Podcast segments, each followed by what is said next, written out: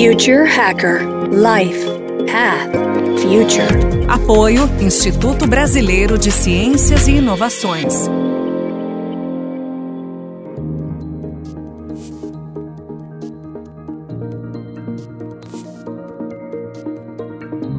Olá pessoal, bem-vindo de volta ao Future Hacker. Temos aqui um papo ótimo com o Heraldo Carneiro.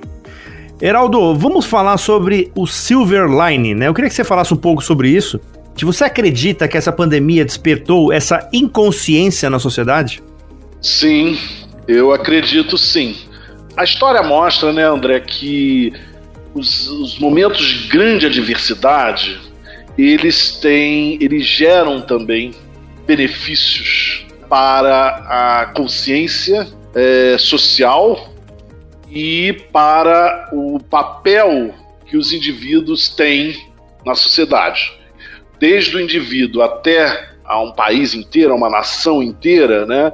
Eu acho que nós saímos, apesar de todas as controvérsias que a gente está vivendo, eu acho que o silver lining da pandemia é justamente essa, esse, esse resgate de alguns valores que andavam é, em boa parte, não to, em toda a sociedade, mas andavam um tanto adormecidos, vamos dizer assim.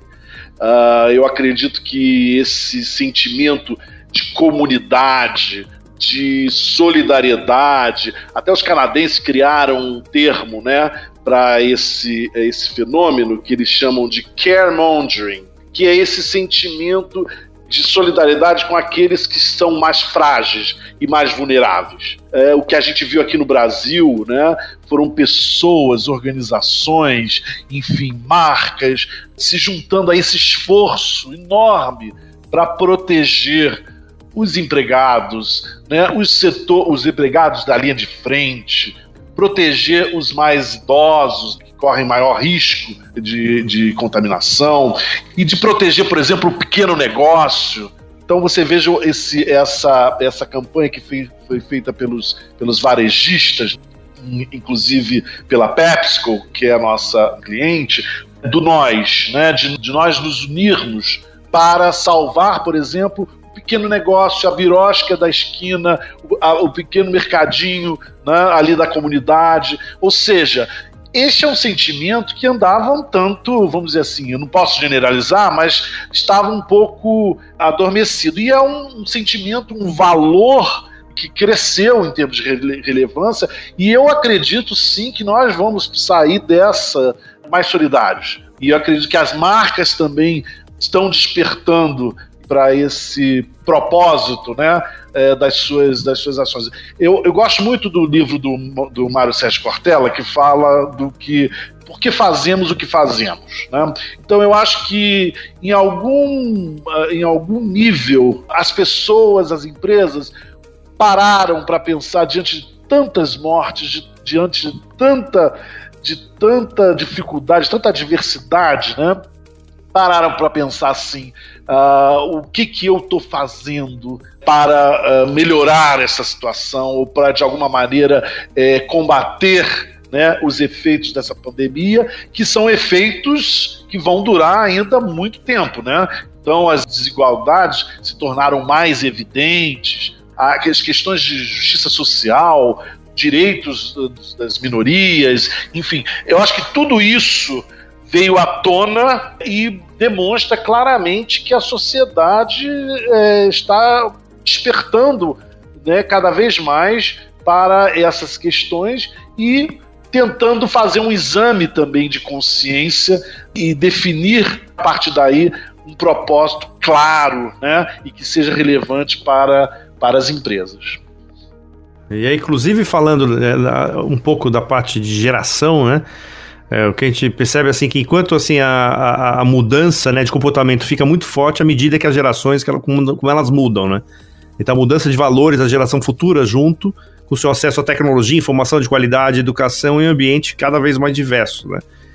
Como é que, como é que você acredita, Heraldo, que é gerir uma empresa Hoje, assim, né, a gente está vivendo com três gerações, né? A nossa geração, a geração X, você tem a geração Y, essa Z que é totalmente diferente. Como é que você acredita que as empresas estão conseguindo fazer uma gestão, né, no, no, trabalhando com três gerações totalmente diferentes, com pensamentos totalmente diferentes.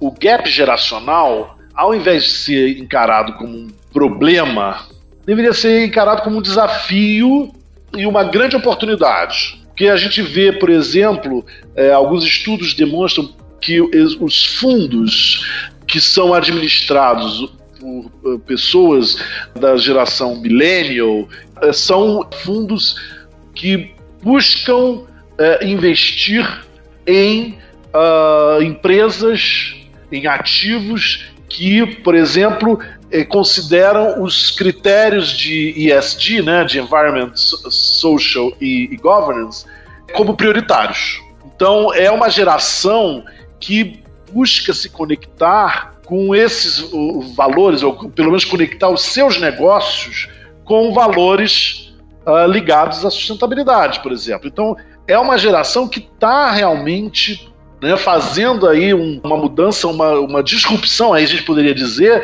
com essa velha economia, né? A economia de produção focada apenas em resultados financeiros, né? E está mudando para uma economia que valoriza, sim, propósito das organizações e os, os valores dessas organizações. Então, assim, é muito positiva é, essa cultura, essa mudança cultural que está acontecendo nas, nas organizações a partir da inserção dessa nova geração no ambiente de negócios, né? nas empresas, nas novas lideranças. Então é muito positivo. Eu acho, inclusive, André, que há uns anos atrás a gente falava muito, nossa, como é que a gente eh, concilia né, os interesses, enfim, dessa geração né, millennial, né, e agora até a geração Z, eh, que já está chegando daqui a pouco no, no mercado. Então, a gente uh, olhava sempre sob o prisma do, do, risco, da ameaça, né? e não via que uh, essa geração traz uma oportunidade enorme para realmente transformar as empresas. Então, acho que a ascensão dessa geração, as posições de comando, de liderança, isso vai gerar, sem dúvida, ou já está gerando é, mudanças efetivas é, nas práticas de negócio, nas práticas de gestão. E assim, para aproveitar um pouco esse gancho, né, você vê hoje que o mercado de startups do Brasil está tá em ebulição, né? O mercado que está crescendo bastante gente vê exatamente nesses últimos meses o que aconteceu com esse mercado de fintechs ali, né? Foi um movimento muito forte. Mas ainda você não vê tanto esse, esse conceito nas startups. Você acredita que é uma questão de tempo? Assim, porque é uma coisa que acontece isso muito lá fora, no Brasil ainda não muito. Startups com propósitos, exatamente com questões de impacto, de, de, sustentabilidade, etc. Esse é um movimento muito grande lá fora, mas o Brasil ainda não está tão aparente. Você acredita que é uma questão de tempo? Eu estive no ano passado no, no evento do Web Summit e me dei conta do número de startups, inclusive brasileiras, né, que nasceram a partir de um propósito, claro. Né? É o que a gente chama, André, de Purpose Natives. São empresas que são criadas ou negócios que surgem a partir de um propósito, claro. Né? Uh, seja um propósito de mudar os padrões uh, de educação pública, por exemplo, ou startups que desenvolvem mecanismos e, e sistemas que facilitam uh, o acesso das pessoas a, a, a, conhecimentos específicos, enfim, uh, e também muitas startups que estão enquadrados na, naquela categoria de Tech for Good, de Innovation for Good, ou seja, que partem né, ou nascem da necessidade de criar valor social. Então eu vejo que existem muitas startups se apoiando nesse propósito para desenvolver o seu negócio. Assim como isso está, está crescendo para das startups, os fundos de investimento também estão buscando presas né, e negócios que uh, usem, por exemplo, a tecnologia para gerar valor social, valor compartilhado. Né? É, não só é, gere é, gere resultados financeiros, mas que também equilibre uh, esse resultado financeiro com resultados para a sociedade. Né? Então eu, eu acredito que uh, isso vai crescer, né? assim como está crescendo nas grandes corporações, uh, isso vai crescer muito em função justamente dessa mudança cultural e geracional que a gente está vendo uh, acontecer nas empresas, enfim, em todos os setores, em todos os segmentos. Né? Eu vi, por exemplo, lá no Web Summit, uh, empresas de agroscience, né, agrotech, é, voltados para uso de, de, de dados para aumentar a produtividade no campo sem consequente expansão da fronteira agrícola, ou seja, do uso da, da, terra. Então, assim, tem coisas muito legais sendo feitas e acho que isso vai tomar corpo e vai crescer ainda mais. Heraldo, assim, como você também trabalhando na parte né, corporativa de, de muitas empresas, de comunicação corporativa, de muitas empresas aí, multinacionais, etc. Então você vê esse movimento né, delas começarem a atrair as startups, né? Algumas startups abrir áreas de open innovation dentro das empresas, etc.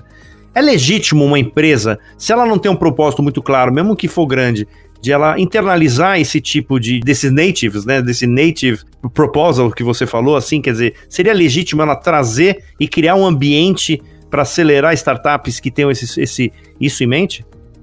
Sem dúvida, sem dúvida. Uh, por exemplo, entre os critérios lá de ESG está realmente a capacidade que a empresa tem de uh, gerar uma cadeia como a gente diz, é uma cadeia do bem, de influenciar a mudanças no comportamento de seus fornecedores, dos seus distribuidores né, e de seus parceiros. Como a cada dia que passa as empresas estão querendo incorporar né, essa cultura do intraempreendedorismo, né, é muito positivo, eu acho que isso vai, isso vai acontecer é, naturalmente, que além de, de, de de eh, usufruir desse, desse, dessa cultura né, de, de inovação, de, de empreendedorismo que essas startups têm, elas também eh, vão oxigenar a sua própria cultura né, é, com propósito, um espírito, vamos dizer assim, de compartilhamento de propósito, vamos dizer assim. Ou seja, uh, uh, quando você compartilha, você não só compartilha uh, esse, essa, essas inovações eh, no nível eh, de técnicas, metodologias, enfim, mas você compartilha também valores, né? Você compartilha fundamentalmente né, princípios que podem ajudar essa empresa a incorporar né, a sua gestão esse propósito. Então, eu acho, eu acho que tem uma grande potencial das empresas de incorporar não somente as cabeças, toda essa atitude empreendedora das startups, mas principalmente os valores que essas, essas startups e, e que os, os líderes dessas startups têm também. E só para fazer uma pergunta rápida, que a gente vai agora para o terceiro e último bloco, aonde começa essa conscientização? É top-down? Ou é bottom-up? A consciência, a conscientização para o propósito, ela vem de dentro da organização. É claro que ela é inspirada no que hoje acontece no mundo e na sociedade, mas a empresa precisa descobrir esse propósito a partir do seu próprio negócio. Nem todas as empresas né, têm, nasceram de um propósito. Muitas empresas nasceram de um propósito claro e relevante à medida que o mundo vai mudando e, e acontecem muitas transformações é, culturais, esse propósito ele precisa ser revisitado, tá certo? Ele precisa continuar sendo relevante para a sociedade. E é esse momento que a gente está vivendo agora. Como a, a sociedade as expectativas e as necessidades da sociedade estão mudando muito rapidamente, né? O que as empresas precisam fazer é é, olhar para o seu negócio e descobrir no seu negócio como ela pode gerar valor social e para o meio ambiente. não é, não é buscar em, em outros territórios, não, no seu próprio negócio. Então, André, o, o propósito ele nasce dentro do negócio, tá? E tem a ver com o quê? Tem a ver com a muitas vezes com a história da, da, da, da empresa. Acabei de, de, de falar da Petrobras, que teve que rever o seu propósito depois da grande crise da Lava Jato, outras empresas estão passando pela mesma situação. Então, as empresas estão revendo o seu propósito à luz desse cenário extremamente desafiador que nós estamos vivendo pós-pandemia. O propósito tem que também nascer autêntico suficiente para uh, comunicar uma intenção, uma ambição da empresa que vai além né, e que transcende o seu resultado econômico e financeiro. Então, assim, como é que eu posso beneficiar, gerar benefícios para a sociedade, para a comunidade, para o, o planeta, através do que eu faço? Né? E não buscar algo que está fora do seu, do seu negócio. É, essa conscientização, ela nasce a partir desse exame, né? desse autoexame da sua história, da sua trajetória e também do futuro que você quer criar. Né? Então a gente, a gente faz a conexão com o Future Hacker aí. Ou seja, o propósito tem a ver com o futuro que você quer criar para não só para o seu negócio, mas para a sociedade. Perfeito. Aí você já deu o teaser para o terceiro e último bloco, que é vamos agora pular para o futuro. Esse que, é, que é, o, é, o assunto do último e terceiro bloco aqui. Um papo ótimo aqui com Heraldo. Heraldo, até mais. Logo mais, vamos para o terceiro bloco. Um abraço. Future Hacker Life Path Future. Apoio Instituto Brasileiro de Ciências e Inovações.